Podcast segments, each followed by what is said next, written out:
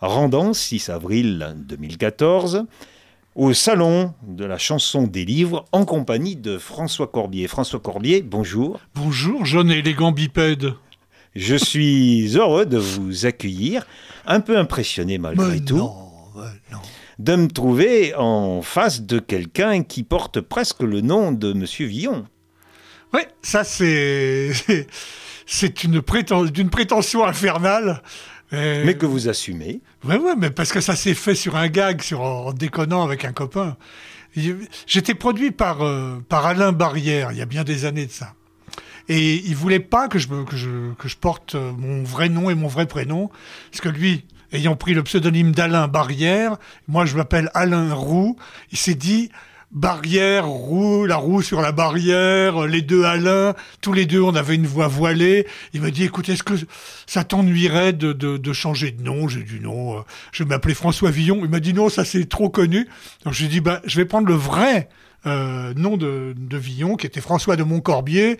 Barrière m'a dit c'est trop long. J'ai dit allez, pour François Corbier. Voilà, ça s'est fait comme ça en plaisantant. quoi. Il y a une histoire de pendu aussi euh, dans, dans l'histoire. Alors oui, exactement. Oui, ça c'est vrai aussi. Euh, J'avais dit quelques blagues à Alain Barrière et puis il m'avait dit là, si tu continues à raconter des blagues comme ça, tu finiras pendu. Et c'est là que le déclic s'est fait. La balade des la pendus. balade des pendus. Donc je vais prendre le nom de François Villon. Voilà. Tu sais tout de moi, toi, dis donc. Je prépare mes interviews, monsieur. Il y a deux mots là déjà qui, qui ont jailli dans notre propos déconner, blague. Ça serait quand même un peu dans votre petit lexique personnel. euh, Ouais. de, de- vous aimez quand même euh, que, que la vie soit une, soit une farandole, une farandole de, de rigolade. Bah, C'est-à-dire qu'on est envahi de, de choses terribles, de choses épouvantables. Il y a, tout le temps des, deuils terribles, des, grèves, des, gens qui ne bouffent pas. Et je me dis, moi, j'ai pas, j'ai pas les tripes pour chanter la misère. Je, je, je, je ne me vois pas faisant ça. Mais par contre, je peux en parler en essayant de trouver l'angle qui permettra quand même de sourire, de sortir la tête de l'eau. Tu vois, c'est-à-dire qu'on peut prendre un sujet très très grave, puis essayer quand même de, sourire un peu. Et puis si on arrive vraiment à en rire, eh ben on est sauvé. C'est ma démarche. Lorsque je, je- relis les textes de Brassens ou je les entends, combien de chansons sont des, su- des sujets très graves et en même temps on garde le sourire. Et moi j'ai été élevé avec Brassens, ben voilà, c'est mon école. Il y a Brassens, il y a Fanon, il y a Renaud, il y a Félix Ouais. Leclerc. Mais Renaud, regarde, c'est pareil. Renaud, combien de chansons sont rigolotes et en fait, c'est pas des trucs, euh, c'est des trucs même très sérieux quoi. Quand- il, quand il chante mon HLM, on n'a pas envie d'y vivre dans son HLM. Et qu'est-ce qu'on rigole en écoutant la chanson? C'est une chronique euh, sombre, Ouais, bien sûr. mais euh, voilà. Donc Tout- la tout chanson permet ça. Oui, tout le monde n'a pas la tripe triste que pouvait et violente que pouvait avoir Brel, par Ou exemple. Léo Ferré. Ou Léo Ferré, voilà. Mais ce sont pour vous, on va pas dire des icônes, mais des références Ah oui, que vous avez aimées, bien sûr, hein, que vous écoutez Bien encore. sûr, bien sûr. Et euh, il y a Bob Dylan aussi Ouais, que ouais. vous citez. Là aussi, euh, c'est c'est pas c'est pas un comique. hein. Eh, C'est pas un comique, mais il n'empêche qu'il y a des chansons qui sont euh, clins d'œil, qui sont amusantes. Alors, je ne dis pas effectivement que Bob Dylan est un clown, un pitre, pas du tout. Je dirais pas ça. Mais euh, quelquefois, et même sur scène, on a des documents enregistrés sur scène où il présente une chanson en riant. Donc, euh, bah, c'est pas triste non plus, quoi. Mais lorsque vous êtes vous-même sur scène, votre musique aurait peut-être plus de, de lien avec cette musique euh, Américaine. qui- américaine que euh, les, les Brel, les, les, les, les- qu'est-ce que vous qu'on a cité, ou- Ferré, voilà, Ah ouais, d'une tradition Béard. plus française. Bon, Ouais. mais, hein, on, Oui, on est d'accord, vous mais- êtes plus dans ce, dans ce fil-là. C'est vrai, c'est vrai, mais note bien un truc, Brassens, lorsqu'il faisait certaines de ses chansons, il y avait des valses, bien évidemment, euh, mais il y avait aussi des chansons qui étaient sur le swing. Alors lui n'était pas un chanteur swing, mais il n'empêche qu'on sent bien derrière qu'il y a cette musique américaine. Le jazz. Le jazz, c'est ça. Plus ouais. le jazz. Oui, Ouais, parce ouais. qu'il a, on le dit bien, il avait un phrasé avec ce petit retard qui permet de, justement de trouver une parenté. ce qu'on appelle être à fond de temps, chanter à fond de temps, un petit peu en retard sur le, sur le temps. Et euh, Brassens le faisait très très bien. Donc il avait lui aussi quelques... Traînait, traînait, bon, et très très jazzy aussi. Donc, euh, je crois que la chanson française s'inspire souvent, beaucoup, de, de ce qui vient de- d'ailleurs. Et des États-Unis. Bon, moi, j'étais marqué par le folk et, et- et le blues. Donc, euh, c'est vrai que quelquefois, j'ai des mélodies qui font penser à Dylan, c'est vrai. ouais. Alors, Alain Mais j'en suis Barrière. content, hein Oui, oui, non, mais il faut assumer. Bon, alors on va, on va le passer, ça aussi. Vous assumez le fait d'avoir été. Est-ce que, est que je me trompe de dire. Vous, vous étiez quand même un, un chansonnier, et il me semble que vous le redevenez depuis Ouais, quelque ouais, temps. ouais. Vous, vous, vous êtes passé au. euh, Qu'est-ce que j'avais noté là Le caveau de la République, bon, une référence, euh, l'échelle de Jacob, tous ces lieux-là. On est venu vous chercher pour faire la télé. Bon, on évoque, on sait qu'il y a toute la période, on va dire, Dorothée Oui, oui, oui. à côté. à côté de Dorothée. À Je côté. n'étais pas dans Dorothée, mais à côté. à côté. Et c'est justement cette réflexion qui a servi de titre à votre livre. Vous étiez dans Dorothée? Non, à côté. De 2012. Ouais. Euh, ce, ce livre-là, c'était. euh, euh, vous l'avez- on dit toujours, on écrit le livre pour quelqu'un. Vous l'avez écrit pour vous pour les gens qui, qui vous apprécient euh, quel, quel serait le vrai destinataire Alors, de ce livre? vo- voilà ce qui s'est passé. Un jour, une, une dame éditrice me fait un message me disant Je lis vos petites chroniques sur votre site, ça me fait beaucoup rire. Avez-vous envie de faire un livre? Alors je lui dis bah pourquoi pas oui mais je je sais pas euh, j'ai pas vraiment pensé et qu'est-ce que vous voulez que je vous écrive comme livre? Elle me dit parce que vous voulez. Alors je lui dis bah je vais vous raconter ma vie si vous voulez. Bon, c'est toujours plus facile de raconter sa vie que d'écrire un roman, puisque sa vie, on la connaît mieux que la vie inventée de quelqu'un, enfin, il me semble. Et, euh, et donc, je me suis mis à faire un bouquin sur ma vie. Et puis, des personnes me disaient, depuis longtemps, mais Corbier, vous faites le crétin à la télévision, on vous a vu sur scène depuis longtemps, euh, à l'échelle de Jacob, à l'écluse, au port du Salut, euh, au Don Camilo. Bon. Mais, mais d'où vous venez en fait? On ne vous connaît pas, on sait rien de vous. Et je me suis dit, bah tiens, en racontant ma vie, les gens vont, vont me connaître un peu mieux, ils sauront d'où j'arrive, que je suis pas né dans un, dans un foyer où c'était facile, on avait, on mangeait pas tout le temps ce qu'il fallait, bon. Mais j'ai voulu raconter ça, et puis plus j'avançais, et moins il y avait de place pour mes années de télévision. Parce qu'en fait, ce qui m'intéresse, c'était de raconter mon enfance.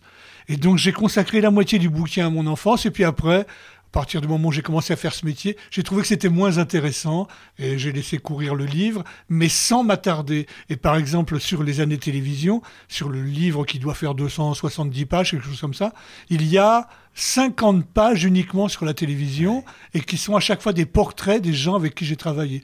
En fait, j'avais rien à raconter sur la télévision, bien que j'y sois resté pendant 15 ans. Ma vie, c'est mon enfance. Cette enfance, comme vous le disiez, qui n'était pas facile. Hein, vous, vous Non, êtes un, petit gars de. Paris. Ouais, un petit Un petit gars de Paris. Enfin, j'étais un petit parigo, mais en même temps, j'avais été ma petite enfance, je l'ai passée dans la Somme. Euh, parce que mon papa est mort. Ça, ça m'ennuie de raconter tout ça, mais enfin bon, mon papa est mort quand j'étais tout petit. J'avais, j'avais deux ans et demi, donc je l'ai pas connu Aucun du tout. souvenir. Et ma maman euh, m'a placé chez mon parrain dans la Somme, et euh, j'en, j'en ai encore des, des souvenirs terribles. Quoi, j'étais, j'étais pas heureux dans la Somme. C'était pas bien, quoi. Mais enfin bon, je suis revenu chez ma maman quand j'ai eu 8 ans. Euh, ma maman s'était refait une santé, quoi, si on veut. Et puis, euh, et puis là, bah, ma vie a commencé euh, dans ma famille, avec mon grand-père, mais tout ça. Là, c'est redevenu euh, presque normal. quoi. Et vous étiez dans la Somme avec votre frère euh, Jean-Pierre? Non, non, mon frère, lui, était parti en, en Norvège ou en Suède, je ne sais plus, parce que pareil, maman pouvait pas s'en occuper. C'est votre quoi. frère aîné C'est mon grand frère. C'est votre grand frère. Ouais, Et vous étiez que, que tous les deux, Oui, hein oui. D'accord. Il n'y a pas eu d'autres enfants. Euh, Donc vous vous êtes retrouvés après des, des années de séparation. Exactement, oui, oui. Ça, quand, je, quand curieux. je suis revenu à la maison, donc j'avais euh, 7 ans, quoi, à peu près. Donc mon frère avait 11 ans, 12 ans, et, et il a fallu qu'on apprenne à se connaître.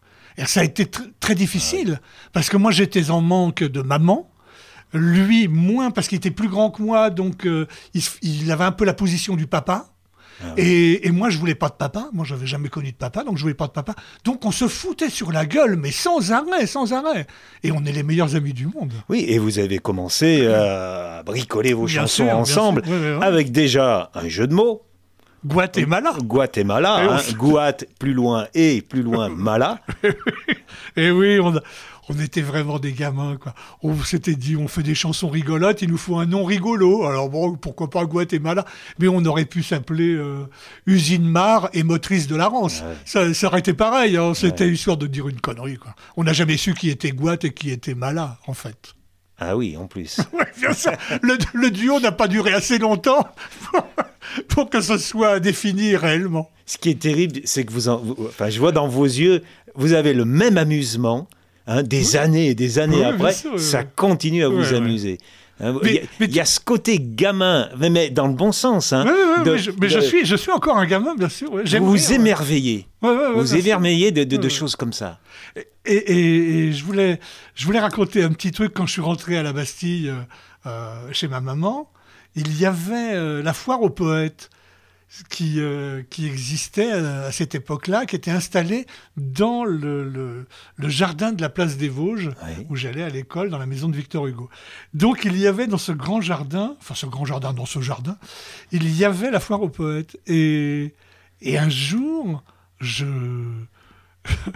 je vais... Euh, je, je vais me balader dans les allées, et puis il y avait un monsieur avec un béret, et puis... Euh, euh, je rentre à la maison et puis je, je dis à moment, moment, il y a, il y a un monsieur à la foire au poète, il, avait un béret et puis il m'a parlé et puis euh, il, il avait l'air d'être rigolo, gentil, mais je sais pas qui c'est. Alors maman me fait parler, puis elle me dit ah bah c'est Paul Fort.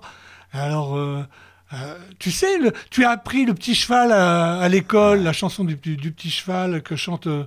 Alors, je dis, ah bon, oui. Le petit cheval, c'est lui. Alors, le petit cheval, c'est lui. Ah bon? Mais c'est un poète? Euh, Maman dit, oui, c'est un poète. Mais maman, les poètes, ils sont morts J'étais persuadé que tous les poètes étaient morts, ça Ils sont dans le dictionnaire. Voilà, c'est ça. Alors donc, j'avais vu un poète qui parlait, qui était vivant. J'en suis encore pas revenu. Alors c'est un point avec Alain Barrière, ça, Paul Fort, parce qu'il il a et Brassens et Brassens aussi. Mais euh, je crois qu'il a fréquenté euh, Alain Barrière. Il a même mis euh, des, textes de. Absolument, oui, il avait mis la, pêche à la baleine, la chasse à la baleine, je ne sais plus. et puis d'autres poèmes de, de, Paul Fort qu'il avait mis en musique, absolument. Il a fait, je crois, tout un, un album 25 cm de, consacré, consacré à Paul Fort. Alors, euh, comme dirait euh, Lampion, c'est plus fort que le Roquefort, ça. Hein Ce qui m'amène tout doucement vers la BD, parce que vous avez quand même fréquenté du beau monde. Cabu, Gottlieb, Gottlieb, chien. Ouais, j'ai eu du pot là aussi. Ah en fait, j'ai eu beaucoup de chance. J'ai pas une carrière de star, mais j'ai rencontré plein de gens formidables. Et euh, Gottlieb, un jour, apprend euh, par je ne sais qui que j'avais écrit une chanson rigolote. Il, trouve mes coordonnées, il m'envoie un message et il me dit Je viens de créer un journal qui s'appelle Fluide Glacial. J'aimerais que vous me confiez quelques textes de chansons pour les mettre dans mon journal. J'avais pas fait de disque, j'étais rien du tout. Ah quoi. Et je lui ai envoyé des textes avec mon téléphone et il m'a appelé euh, en me disant oh c'est formidable qu'est-ce que ça me plaît.